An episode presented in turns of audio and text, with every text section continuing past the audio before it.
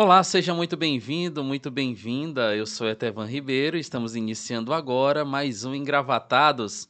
Mas antes de começarmos com o nosso bate-papo de hoje, gostaria de convidar você que ainda não é inscrito no canal a se inscrever.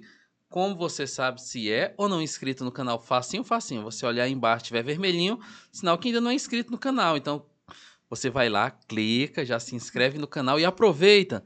Ao lado tem um sininho, quando você clica nele, esse é o sininho das notificações. Sempre que é lançado algo novo aqui no canal, você já recebe uma notificação. Aí você não precisa ficar procurando, procurando. Você já recebe já essa notificação. E nós vamos estar hoje aqui dando continuidade àquelas, àquele bate-papo legal de conhecimento que nós sempre temos aqui, tanto com o universo político como com o universo jurídico. E nós estamos aqui com mais uma candidata do Quinto Constitucional do TRT, a vaga que é destinada à advocacia no TRT da 22ª Região. E conosco hoje a doutora Olívia Brandão. Seja muito bem-vinda. Obrigada, Tevaldo. Boa tarde a todos. É uma satisfação imensa participar dos engravatados desse podcast muito interessante que trata sobre política e universo jurídico. Parabéns pela iniciativa e vamos em frente. Doutora Olivia, aqui no nosso podcast, sempre gosto de dizer que a gente gosta de começar pelo começo de tudo. Sim. Conte um pouquinho para nós quem é Olivia Brandão, como descobre o direito, como é essa paixão, já entrou logo, sempre quis ser advogada ou foi descobrindo essa vocação? A Olivia é, é uma mulher, né? É, é, com muita esperança, uma mulher alegre, feliz, realizada. E, e, desde sempre eu tive esse perfil de muito comunicativa, é, gostei muito de lider, gostava muito de liderar, gostava de estar à frente, digamos, de todas as iniciativas ou de quase todas as iniciativas da escola. E isso faz parte né, da nossa natureza, do nosso perfil enquanto pessoa. E, e, ao longo da vida a gente foi né, é, ocupando algumas posições de liderança, de representatividade ainda na escola e recebendo a influência é, dos familiares, amigos, ah, que fazem parte, portanto, desse universo jurídico. O direito ele entrou na minha vida de uma maneira muito natural, é quase que inerente mesmo à minha genética, à minha natureza humana, podemos dizer assim. É, por conta desse meu perfil de ser, de gostar muito de, de, dessa ideia, desse ideal de justiça, desse propósito que a gente busca, mas também por ter recebido influências muito interessantes na vida. Né? Eu, eu venho de uma família de juristas. Meu avô, Álvaro Brandão Filho, ele, ele era um magistrado de carreira, foi desembargador do Tribunal de Justiça, presidente do tribunal, presidente do Tribunal Regional Eleitoral, né, ocupou inúmeras funções na magistratura e era sempre um homem sério, honesto, probo, uh, alguém que eu realmente tinha muita, encontrava muita inspiração. Também meu tio avô, Wilson Brandão, né? então eu venho de uma família de juristas. Essa, esse direito, portanto, a, a, participa, entra na minha vida por meio desse processo natural e se alia à minha personalidade e aí eu sou assim, essa apaixonada, amante do direito. Já vê o direito acontecendo dentro de casa ali, né? As Sim. discussões, as conversas. Sim. E o interessante é que isso apaixona, né? Vai, foi apaixonando, chamando. É, a maioria das pessoas que dizem assim, eu fiz direito, eles dizem assim, quando viam alguma injustiça, aquilo lhe incomodava, queria defender, né? Mostrar o que era justo. Também foi assim com a senhora? Ah, sim, na verdade, sim. Olha, eu acho muito interessante, porque o, o Engravatados trata de duas coisas que são inerentes à natureza humana: o direito e a política. O direito, por conta dessa capacidade de lidar com o mundo, de ter que, que olhar para as situações a partir de um olhar ou de justiça ou de injustiça, ou de bem, né, de mal, de certo, de errado. A gente sempre tem essa, essa é da nossa natureza buscar, portanto, essa polarização, né? É, e, e, por outro lado, também é muito interessante os engravatados, porque isso também traz uma discussão política. E eu, particularmente, gosto muito das duas áreas, tanto da política quanto do direito. E, da mesma forma que eu recebi a influência do direito na minha vida, eu recebi a influência da política na minha vida. Então, a, a, além dessa paixão pelo direito, que é própria da minha natureza, essa capacidade de lidar com o outro, com as pessoas, vem dessa, desse meu lado, da minha família paterna, que é uma família de políticos. Meu avô, né? Hoje ele teria 120 anos, meu avô. Né? Ele, ele, ele já era bem mais velho quando meu pai nasceu, meus tios nasceram, mas ele já era um, um político naquela época. Por exemplo, eh, recentemente eu estava em Campo Maior e estava na, na, Câmara de Vereadores de Campo Maior. E fui até o banheiro. Quando cheguei lá, estava passando assim no corredor e olhei ah, os presidentes daquela Câmara do, Legislativa né, do município de Campo Maior. E quando avistei o meu avô. E eu sabia que ele já tinha sido prefeito, vereador, vice-prefeito, mas não sabia que ele tinha ocupado ali aquela presidência daquela Câmara tantas vezes. Então, eu fiz aqui uma reflexão, sabe?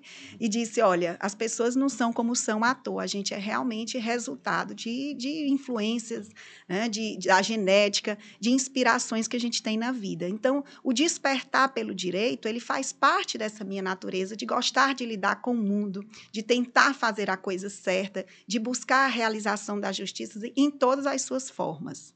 E são áreas que, certa, de certa forma, se conversam, né?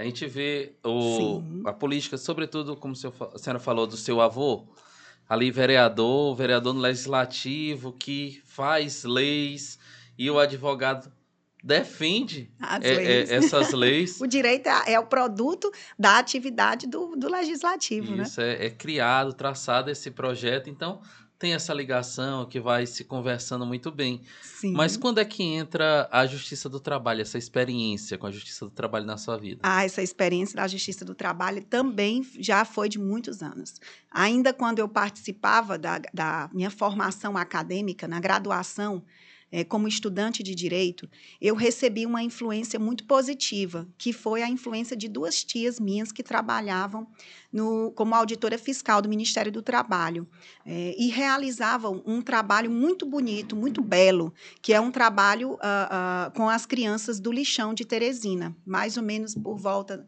na década de 90, né, por volta de 1997, 98, um trabalho que foi, inclusive, premiado, que teve a participação da Unicef.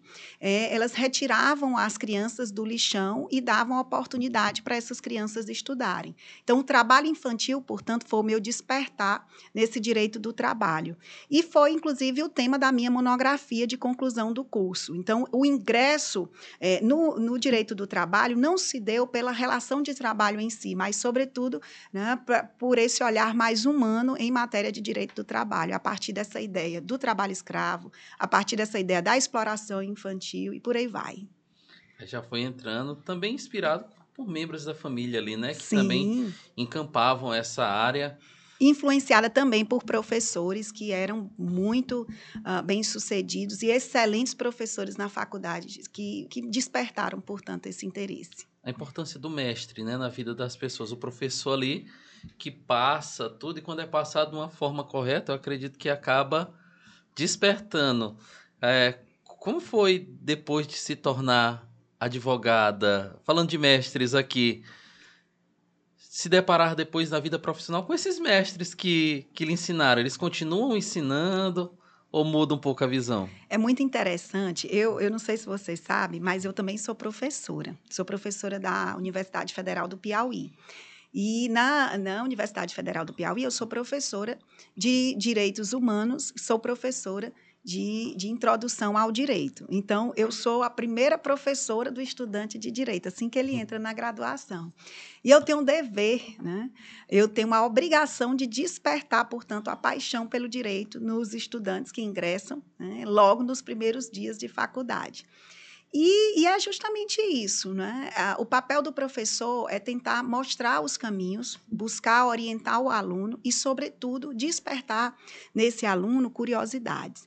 Interessante que quando a gente lida com esse dia a dia, a gente, é, é, de repente, a gente é aluno, depois a gente é professor, né? E, e eu costumo muito dizer para eles o seguinte, quando eles estão, quando eles não estavam se comportando, porque agora, né? Tá tudo mais tranquilo. Eu dizer, olha, hoje nós somos, nós temos uma relação de subordinação eu sou a professora, vocês são os alunos, mas amanhã nós seremos colegas de profissão, assim como hoje eu sou colega de profissão dos meus professores. Então, continuo é, é, completando aqui esse nosso raciocínio, continuo recebendo essas inspirações, como falei anteriormente para vocês. São pessoas hoje do nosso convívio, mas que continuam nos inspirando, como sempre fizeram.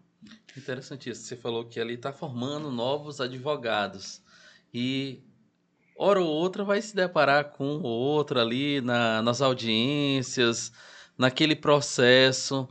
Eu até falava com outro professor, dizia assim, quando você vê, sobretudo no advogado, aí tá ali numa causa, aí o, com um aluno do outro lado, aí o aluno ganha a causa.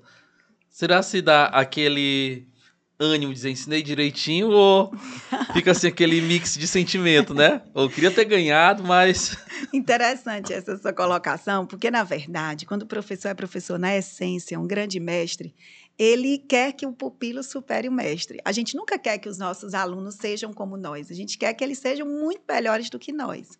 É por isso que é interessante ser professor, porque todos os dias a gente se transforma, todos os dias a gente se reinventa, e esse reinventar diário faz com que a gente aprenda, né? se reconstrua passo a passo diariamente com as influências que a gente recebe das pessoas e do mundo. E a gente sempre quer que o aluno supere a, as expectativas. Então, com relação a isso, não se preocupe, porque eu não tenho problema nenhum. Eu quero é que vençam sempre. Estão vendo aí, né? Vocês são alunos da professora, sabe? Ela quer que vocês se superem a cada dia aí. Sim, e sim. esse processo agora que a senhora coloca seu nome à disposição para o quinto constitucional é um processo no TRT em si é inédito, né? Esse processo eleitoral porque se não me engano, acredito que o representante da advocacia lá veio desde a fundação do TRT aqui. Agora, quando ele sai, esse processo eleitoral é um processo novo da participação dos advogados. Qual a importância dos advogados participarem desse processo?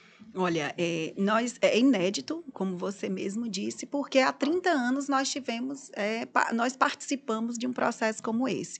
E veja só, 30 anos atrás era o início do processo de redemocratização do Brasil. A Constituição Federal de 88 era, é de 1988. Né? Se a gente é, é, pegar, ela vai fazer 34 anos ainda, então ela tem 33 anos, ela só tinha 3 anos quando nós tivemos esse processo. Nós não tínhamos ideia da dimensão, da importância disso. Uh, mas, graças a Deus, nós tivemos um grande representante é, pelo Quinto Constitucional uh, da OAB, que foi o desembargador Jim Boa Vista. Né? Uh, e foi um excelente desembargador por 29 anos. Então, é, é muito importante que a advocacia, que toda a advocacia desperte é, para este momento democrático para que todos possam, de fato, participar e ser instrumento da escolha desse novo representante. A, a participação do advogado no quinto constitucional é uma participação diferente de toda e qualquer profissão. Nós temos a composição dos tribunais pelos magistrados, nós temos um quinto pelos membros do Ministério Público e nós temos um quinto pelo, pelos membros da advocacia. Né? Então, o advogado ele traz um olhar completamente diferente, diversificado da realidade. E ele é resultado de uma soma de experiências que normalmente não se tem na magistratura e muito menos no Ministério Público. Então, quando a sociedade desperta para a importância desse processo de escolha, a gente uh, percebe que ele pode ser muito, uh, uh, muito maior né? no sentido de que o resultado dele pode ser muito mais positivo. Então, desde já, já faço aqui uma convocação para todos os advogados e advogadas participarem desse processo de escolha do quinto constitucional uh, do Tribunal Regional do Trabalho da 22ª Região e digo o seguinte, muito embora seja uma justiça especializada, é uma justiça que compõe o Poder Judiciário como um todo. É o que costuma dizer. O Poder Judiciário é um só. Ele tem justiça federal, né, que é, faz parte da justiça comum, justiça estadual, né, tem a justiça eleitoral, e tem a justiça do trabalho, por exemplo. Né? As pessoas tendem a achar que, porque não atuam na justiça do trabalho, não tem interesse na escolha do representante do quinto. Mas vejam só, o Poder Judiciário é um só. Então, se a gente tem a oportunidade, enquanto advogado, de participar desse processo, por que não? É fundamental né, que a gente possa escolher um representante à altura deste tribunal, que é um tribunal de excelência. Pegando por base nessa questão da participação dos advogados nesse processo, para que fique claro para todos, quem pode estar votando nesse primeiro momento? Olha, quem, quem pode votar é quem está em dia com a OAB, né? com a Ordem dos Advogados do Brasil. Então, todo advogado e advogada que estiver em dia com a OAB pode votar. Agora, esse em dia é determinado pela data de publicação do edital, que foi dia 6 de janeiro. Então, quem estava em dia até 6 de janeiro tem possibilidade de participar desse processo eleitoral. Inclusive, nós tivemos uma discussão na comissão eleitoral recentemente sobre a, a, um pleito uh, que foi solicitado pela comissão do jovem advogado, pela doutora Laísa. Né? E, e, ela, como representante da comissão do jovem advogado, uh, pleiteou a possibilidade dos novos advogados ingressantes após 6 de janeiro poderem votar. Infelizmente, nós fomos voto vencido nesta discussão né? Os candidatos sentaram, discutiram sobre isso, mas poucos foram a favor, de fato, é, desse, desse, dessa ampliação, portanto, uh, da possibilidade de voto uh, para esses novos advogados. Porque a gente pensou o seguinte: olha, eles não estavam aptos a, a votar dia 6 de janeiro, né? Eles uhum. não votaram não é porque não quiseram votar, porque ainda não estavam inseridos nos quadros da ordem. Mas, infelizmente, não foi essa a, a decisão, e aí a gente tem que acatar a maioria, porque é assim que a democracia funciona. Mas não necessariamente só quem atua na área trabalhista pode votar. Qualquer. Ah, todos os advogados votam. É como eu disse para você. A participação da advocacia é extremamente importante. Nós estamos escolhendo um representante da advocacia no Poder Judiciário brasileiro. Não se trata de analisar sob a perspectiva apenas da área trabalhista, mas sob a perspectiva de todo o Poder Judiciário. Pegando por base coisa que eu acho interessante nesse processo do quinto é porque o advogado vai ter que se reinventar. Aquele que for escolhido vai ter que se reinventar. A gente pega assim, no jornalismo a gente diz que jornalista tem que ser imparcial. Aí o povo diz, até no jornalismo discute muito o mito da imparcialidade.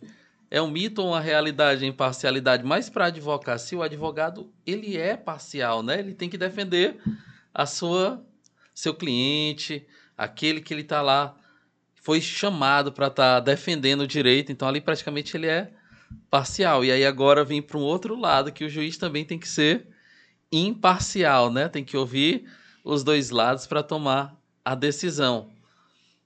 Você enxerga assim também que é um desafio para o advogado romper isso de muitos anos de, de experiência e agora ou a experiência nas, nas duas áreas, ah, advogando para empregado e empregador, dá para manter esse equilíbrio? Olha, muito interessante essa sua colocação, porque, na verdade, esse processo de transição que se vai fazer de um profissional que é advogado para um profissional que se tornará magistrado, precisa ter, ser um processo muito equilibrado, digamos assim. É por isso que é muito importante a gente agir sempre com ponderação, né? a gente agir, a, agir com mediação, né? no sentido de ser moderado mesmo, né? no sentido de buscar o meio termo to, dizem, né, e já diria é, Aristóteles, que todo excesso é prejudicial. Então, eu acredito que, particularmente, a nossa candidatura é uma candidatura muito equilibrada. Né? A gente tem trabalhos sociais realizados. Né, de, em todas as áreas é, do, do, do direitos, dos direitos humanos, porque a minha área de atuação também é em direitos humanos e a minha perspectiva de visão é direitos do, direito do trabalho a partir dessa perspectiva humana. E nós temos também uma, atua uma atuação privada. Né? Então, esse olhar de ponderação, de moderação, é um olhar que tem que ser, é, que tem que trazer esse equilíbrio necessário, portanto, para essa nova fase que esse representante da OAB vai ter que enfrentar. Mas, olha, veja só, o que, o que acontece com o advogado? O que acontece com o advogado é que no momento em que ele está defendendo os seus interesses ou o interesse do seu cliente, por exemplo, ele faz isso a partir de um conjunto de argumentos que ele entende ser o certo, né, o correto. Então, a partir de, do olhar de cada um, a gente age que a gente acredita que está fazendo a coisa certa. O que não significa dizer que a mudança de olhar vai nos fazer a coisa errada. Pelo contrário, a gente vai ter uma mudança de olhar, mas também buscando os argumentos corretos. Então, assim, é, é, nesse ponto, eu reforço que a nossa experiência né, na advocacia, a nossa experiência no magistério, nos uh, uh, qualificam para ter uma candidatura muito positiva nesse sentido. eu, particularmente, eh, tenho mestrado e doutorado na área da justiça. É, no mestrado, a minha dissertação de mestrado foi a prudência aristotélica no alcance da justiça, em que a gente busca uh, tentar compreender como funciona esse meio termo aristotélico, a busca desse equilíbrio, dessa ponderação, dessa proporção que a gente tem que ter ao tomar uma decisão. E no doutorado, por outro lado, foi a ideia de justiça na crise moral contemporânea, ou seja, diante de tantas injustiças, diante de tantas dificuldades, né, de tantas hum. diferenças no mundo, como é possível a gente enxergar algo justo? Então, eu particularmente não tenho uh, receio nenhum de que essa minha transição da fase da advocacia para a magistratura será uma transição muito tranquila, baseada, portanto, naquilo que eu sempre acreditei, da forma como eu sempre agi e, sobretudo, na, na, na, dentro daquilo que eu sempre pesquisei e apliquei. Na, na sua visão, por que é importante ter esse profissional que vem da, da advocacia e se tornar magistrado? Por que é importante ter um profissional que vinha direto da advocacia lá dentro do tribunal? Porque o tribunal ele, ele representa a sociedade. Né? É diferente. O olhar do magistrado, o magistrado é, é, é aquela pessoa que fez um concurso público e que sempre, esteve sempre no serviço público. Portanto, a carreira da magistratura é linda, mas ela é dentro de um universo público, né? de um universo de estabilidade, de certezas, de se saber o que vai esperar no dia de amanhã. A carreira da advocacia, por outro lado, é uma carreira com muitas incertezas, com muitos desafios. O que o advogado vai fazer com o Tribunal Regional do Trabalho é levar a sua vivência, sobretudo, a sua experiência, o olhar atento em relação ao outro, as diversas experiências que teve na vida. E justamente o fato de estar do lado de cá do balcão, né? o fato de poder uh, uh, olhar e saber o quanto custa um atraso de um desembargador, de um um juiz, né? o quanto é importante se ter acesso dentro de um tribunal, ser ouvido, o quanto um advogado pode fazer de fato a diferença numa decisão judicial. Que a decisão judicial é uma construção jurídica. Olha só, eh, nós começamos a nossa conversa dizendo que o direito e a política, eles se entrelaçam, porque o direito é resultado do trabalho da política, né? já que a política é quem produz as leis e o direito é um conjunto de leis.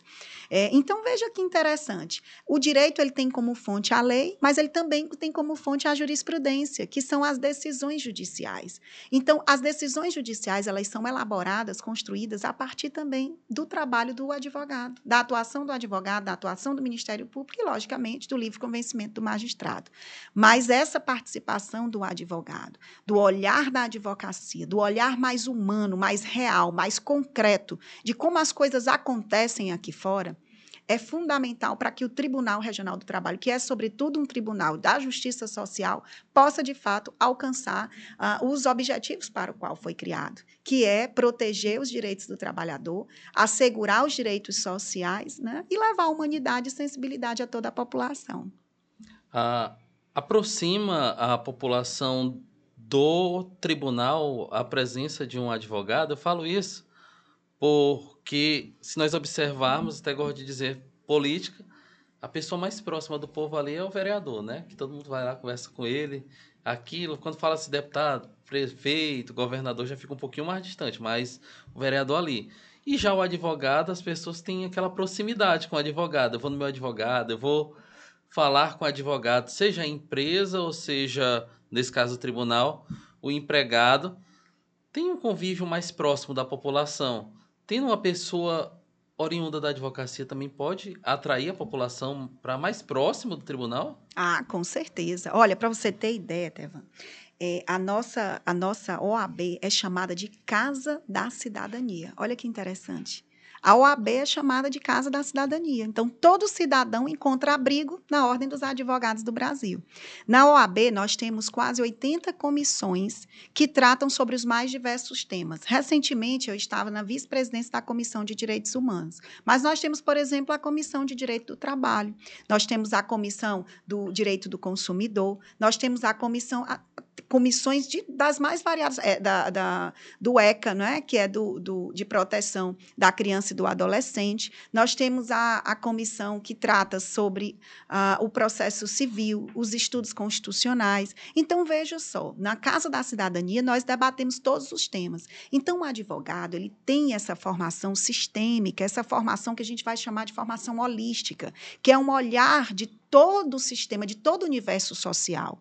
Não é só um viés da magistratura. Ele traz um viés de toda a sociedade, um olhar atento a todas as causas sociais. E olhe só, quanto maior a participação do advogado né, na, na, na OAB, portanto, quanto mais advocacia pro bono ele, ele tem prática ele tem é, em favor de sua classe, mais ele se torna né, próximo dessa comunidade.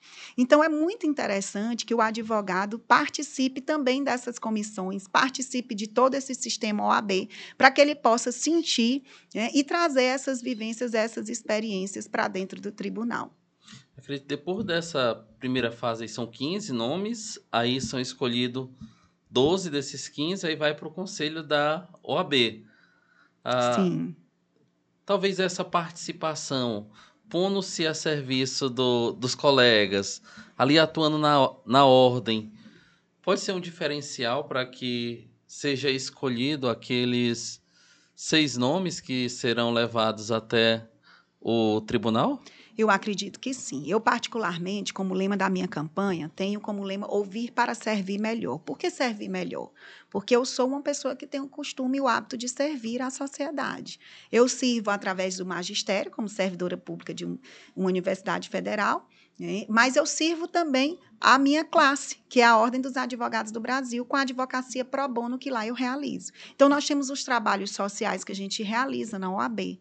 Né? E isso conta muito, isso soma, porque quando o, o advogado passa dessa posição da advocacia para a magistratura, ele torna-se um servidor público, magistrado, com todo o respeito que eu tenho à magistratura, mas o magistrado é um servidor público como todos os outros. Ele tem um dever de servir à sociedade.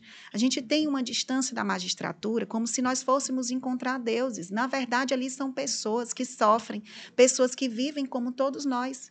Né? Então, é muito importante o advogado, portanto, ter essa vivência, levar essa experiência para o tribunal. E claro que quando os colegas vão uh, escolher o, o advogado ou a advogada que vai representar, portanto, o quinto constitucional, esse olhar de quem já serviu, quem tem essa natureza de servir, de entrega ao outro, é fundamental. Isso conta muito. Eu, particularmente, para mim, particularmente, realmente isso conta muito. E agora, nesse processo eleitoral dessa primeira fase, como é que tem sido essa experiência?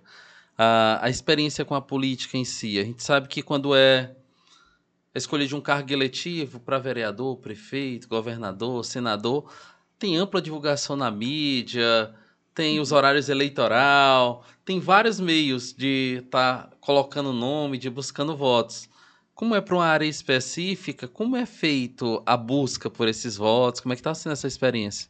É uma experiência muito enriquecedora. É, é uma experiência muito uh, complexa, porque ela reúne uma série de fatores, como todas as outras.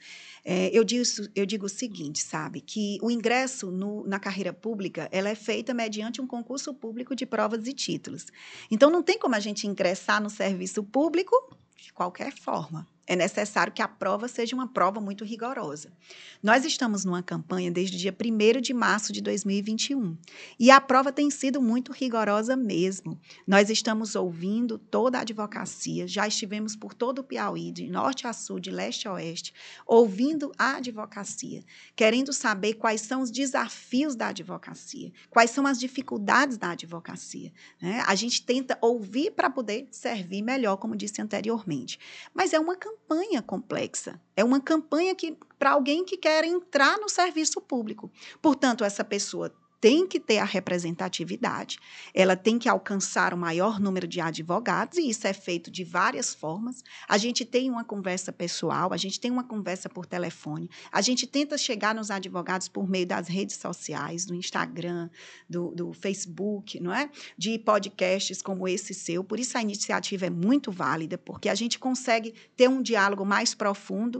É, o nosso eleitor, portanto, que é um eleitor qualificado, consegue nos conhecer através de um outro olhar olhar sem ser aquele olhar engessado da rede social. E um bate-papo muito legal. Então, assim, é uma campanha que envolve uh, uma série de comunicações, né? Uh, várias formas de se comunicar com o mundo. Agora, também da mesma forma, que é uma campanha muito enriquecedora, é uma campanha extremamente desgastante emocionalmente. Primeiro, porque ela é muito longa. Né? Eu, eu tenho dito o seguinte: quem souber a data dessas eleições vai ganhar um milhão de reais. É a pergunta do um milhão de reais, porque é uma pergunta que todos me fazem e que ninguém sabe ainda a resposta. Processo é extremamente rigoroso, com, com prazos extremamente rigorosos, para que não se gere nulidade nesse processo. Então, nós estamos fazendo, de fato, a coisa certa. E é o advogado, a advogada tem que engrossar o couro, literalmente. A gente tem que saber é, é, é, o, a, o peso do cargo que a gente está disputando. Mas, por outro lado, também, nós enfrentamos muitas dificuldades. Recentemente, na sexta-feira, eu fui alvo de fake news né? Uma atitude muito baixa, muito covarde realmente. E uma das grandes dificuldades que a gente enfrenta é a gente tentar levar a nossa mensagem em relação à advocacia feminina, sabe?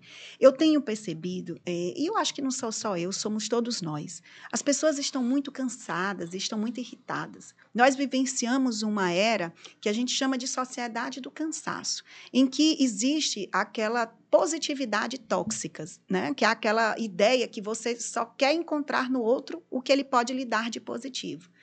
E aquela, aquela, aquele perfil muito narcisista que a gente acaba sem querer desenvolvendo, porque a gente acaba querendo encontrar no outro aquilo que a gente é.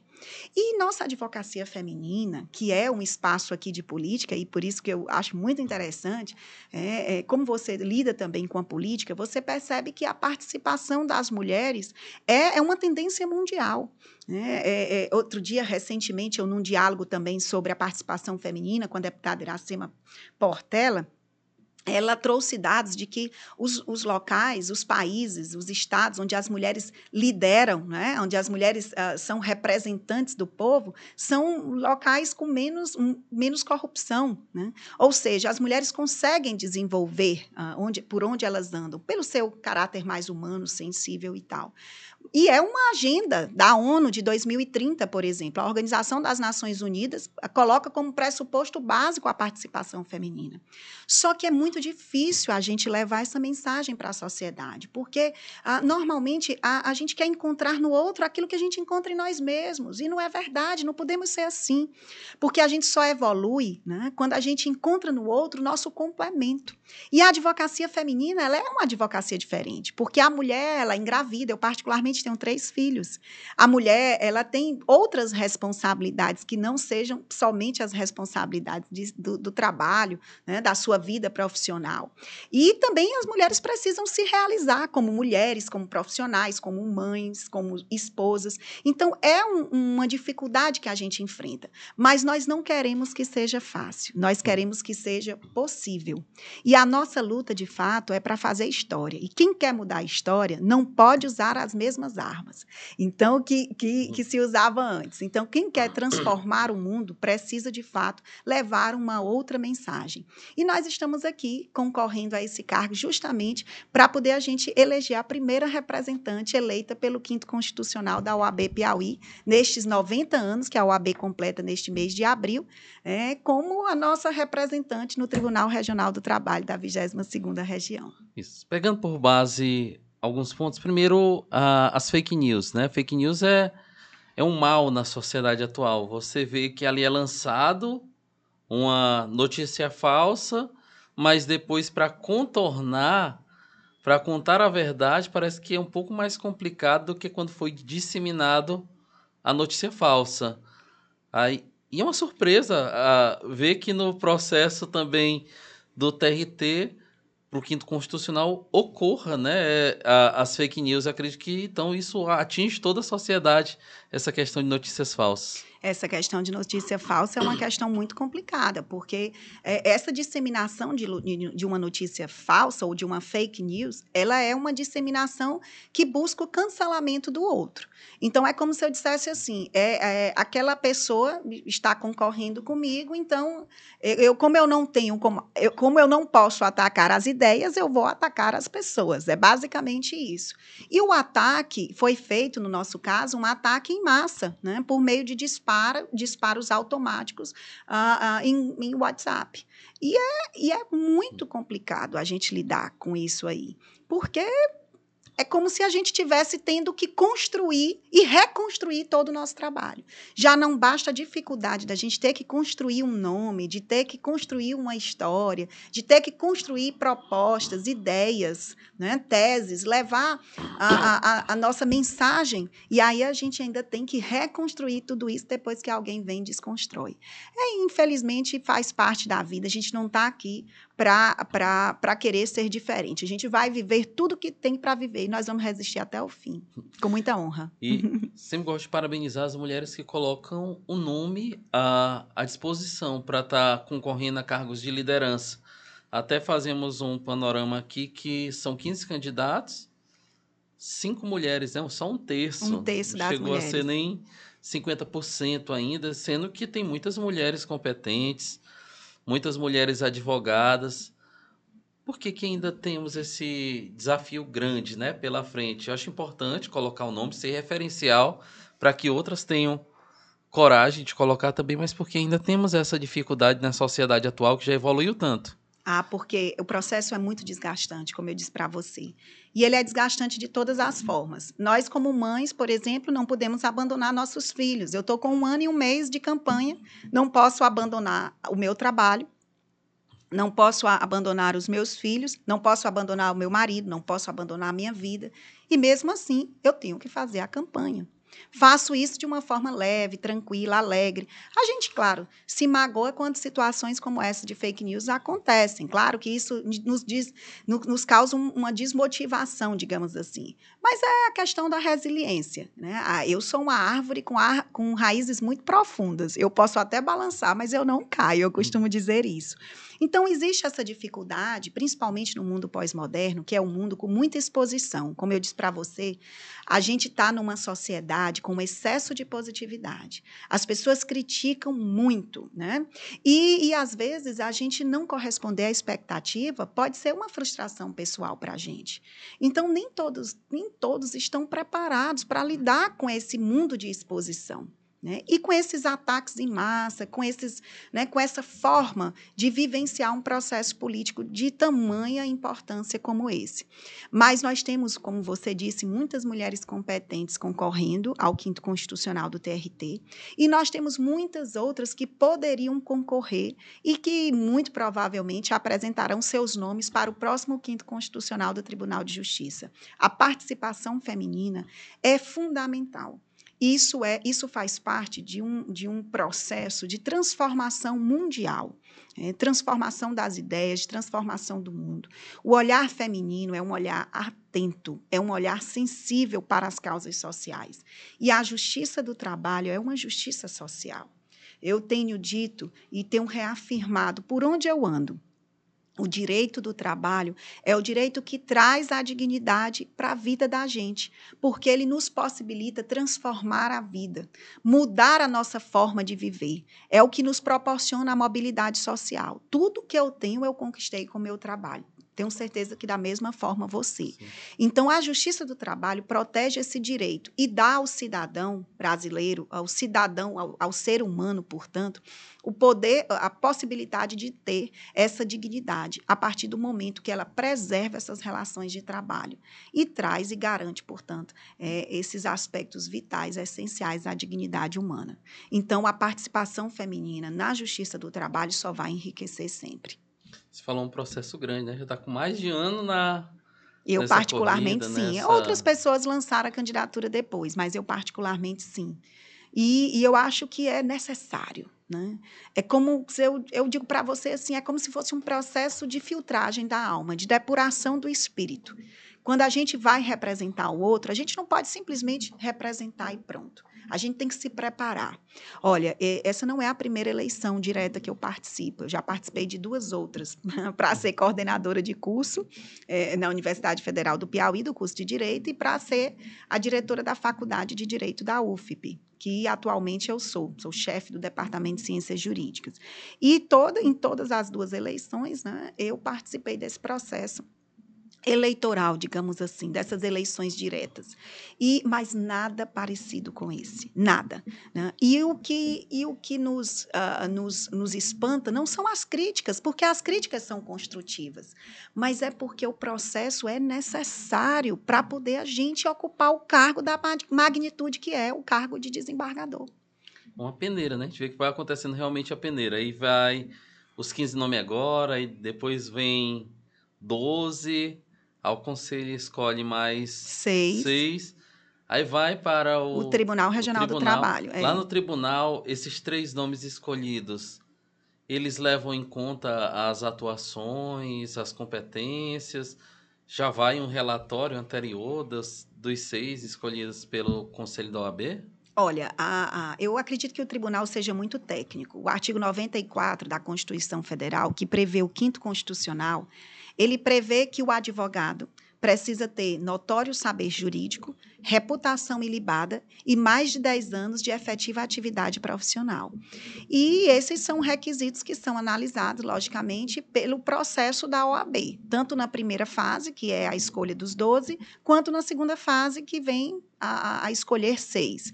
E eu acredito que o tribunal também deve levar em conta todo o histórico da vida da pessoa, não é? a ideia do currículo, as diversas experiências, porque, como eu disse, a, a ideia do quinto constitucional é buscar diversificar a, o tribunal. Uhum. Trazer uma pessoa que possa somar em matéria de vivência, experiência, para as novas decisões que serão objeto né, é, é do Tribunal Regional do Trabalho. Aqui no Engravatados a gente gosta também de conhecer um pouquinho da, da vida dos entrevistados. Quando não está no exercício, quando não está usando o, palitozinho, né? Ali no exercício do, do direito, como professora, o que Olivia Brandão gosta de fazer? Ah, eu gosto de conversar. Eu sou, eu sou assim, eu tenho hora para começar a conversar, mas eu não tenho hora para terminar. Então, a, a, minha vida é o tempo todo é, é, conversando. Eu gosto de estar com gente, eu gosto de estar com minha, família, com meus filhos, meus pais, meus irmãos, meus primos são muito ligados a mim também, como irmãos. Gosto de estar cercada por meus tios. Uh, por meus amigos. Né? Eu sou uma pessoa de hábitos simples, na verdade. É, eu gosto de estar sempre com alguém. Eu não gosto de andar sozinha. Eu tenho aquela música Wave, né? Que, que é, é impossível ser feliz sozinho. O resto é mar, né? E eu gosto tudo. Uh, eu gosto mesmo de, de viver assim. Eu não gosto de viver sozinha. E eu sou uma pessoa comum. Sou uma pessoa normal, igual a todas as outras, que me preocupo, que tenho minhas preocupações, me preocupo com o mundo, me preocupo com a guerra, me preocupo com meus filhos. É, mas também eu sou muito feliz, sou muito realizada. Né? Eu sou uh, a Olivia, que é companheira do Vitor, um grande companheiro meu nessa caminhada, meu marido. É, nós vamos fazer 18 anos de casamento e nós temos 25 anos de parceria, porque nós namoramos há 25 anos. Ele continua sendo meu eterno namorado. Então, são, são coisas assim que eu gosto de fazer. na minha fazenda, no Canal do Norte, em Campo Maior. Gosto de colocar meu pé na areia mesmo, no chão, né? Ir para a praia, para Luiz Correia. E em Teresina, eu gosto de estar entre os meus. Né? Gosto de conhecer pessoas novas. Interessante você colocar essa questão de gostar de estar com, com outro, porque a gente não constrói nada sozinho, né? A gente sempre constrói é verdade. com o outro. É sempre importante ter esse, esse lado. E eu adoro um cafezinho, viu? Por isso que a primeira coisa que eu fiz quando eu cheguei aqui foi tomar um café, porque ele refresca as ideias antes de um bate-papo gostoso como esse. E foi feito pelo Maurício Café, né? Eu tenho Olha aí, assinado o café do Maurício Café aqui. Mas sobra tempo para atividade física ou, ou não? Ah, sim, eu sempre tive esse cuidado de, de, ter, de cuidar da minha saúde. Nos últimos três meses, confesso que eu suspendi minha academia. Depois de anos e anos fazendo, até meu professor vai brigar comigo e tudo, tem mandado uhum. mensagem, coitado. E eu é, digo, já, já, tá acabando e o processo não finda. Uhum. Mas eu acho que tudo na vida é foco, sabe? Eu sou muito focada. Eu tento ser muito focada. E o objetivo agora é chegar entre os 12, bem posicionada, depois chegar entre os e depois estar na lista tríplice, porque quem sabe, né, a gente é, será escolhido a, a, novo, o novo desembargador, a primeira desembargadora eleita pelo quinto, né?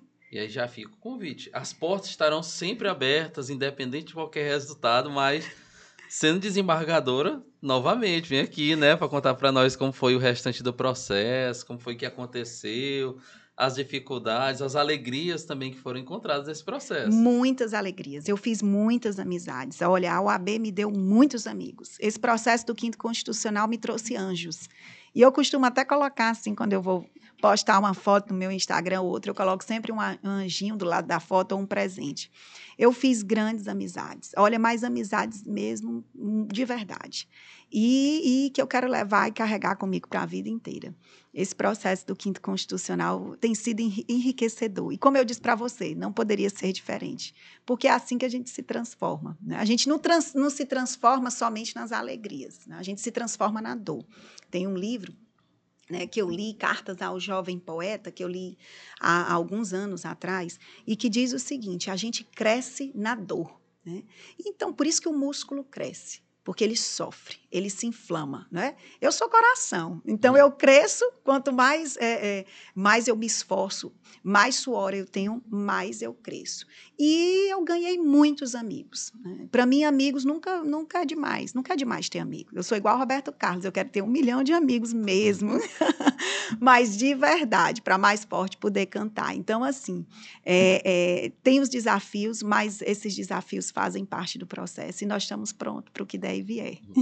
Doutor, o Cris, nosso amigo, ele vai estar tá colocando na base da tela o seu Instagram direitinho para as pessoas estarem lhe seguindo, para também estar tá acompanhando todo esse processo, toda essa caminhada.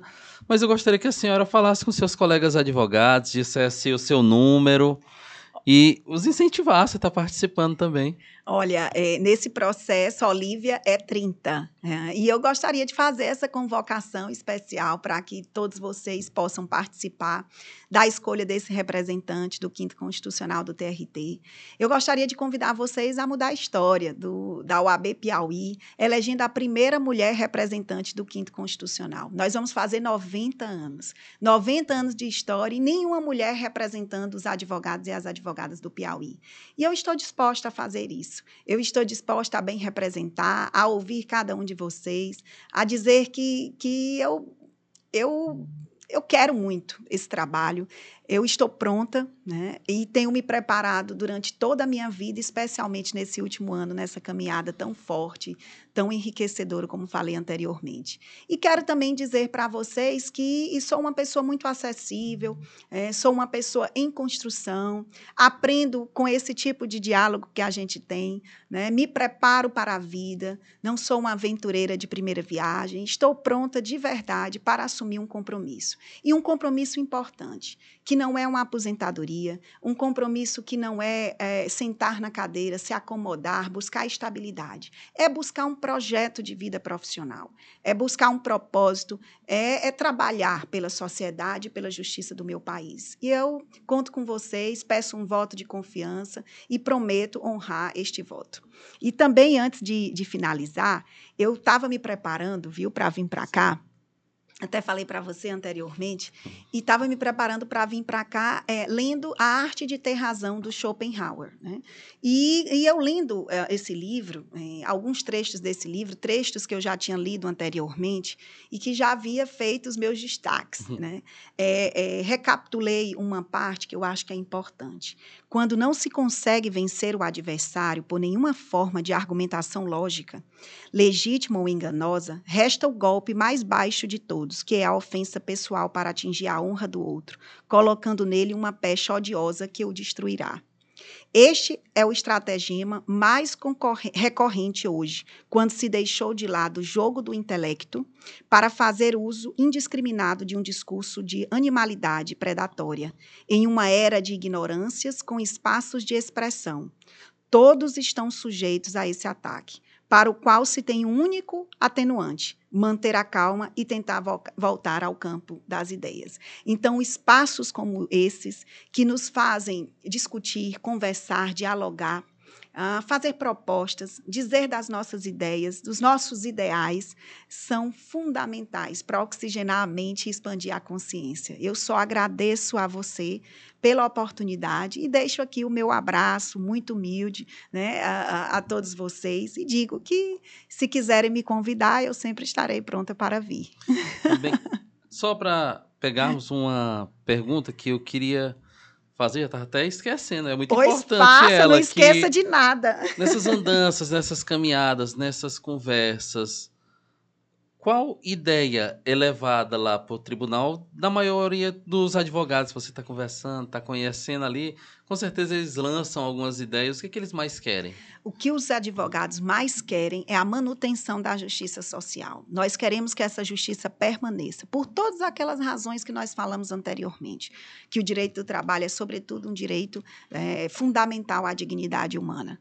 Então, a justiça do trabalho ela precisa se manter. Né? Ela se, precisa se manter em pé e ela precisa se manter nas suas estruturas suficientes para que elas possa, ela possa chegar a cada um dos cidadãos do Piauí, nos mais longínquos rincões desse estado. O nosso objetivo é fazer com que ela seja cada vez mais interiorizada, seja através da manutenção das varas do interior, seja através do trabalho realizado por meio da justiça itinerante, que é uma justiça muito eficiente para chegar em locais mais distantes. E também nós temos essa pretensão de melhorar a comunicação da Justiça do Trabalho. A sua posição com a OAB, é, buscando ser esse elo de ligação da advocacia com a Justiça do Trabalho, dando esse acesso, sendo a voz de fato da advocacia, tá? buscando melhorar internamente a comunicação do tribunal, melhorar a, a, o sistema de jurisprudência, o sistema de precatório, sendo cada vez mais eficiente, já que a Justiça do Trabalho é uma justiça eficiente, e se se adequa a essas inovações. Como nós estamos na era da tecnologia, na era da comunicação, precisamos avançar sempre.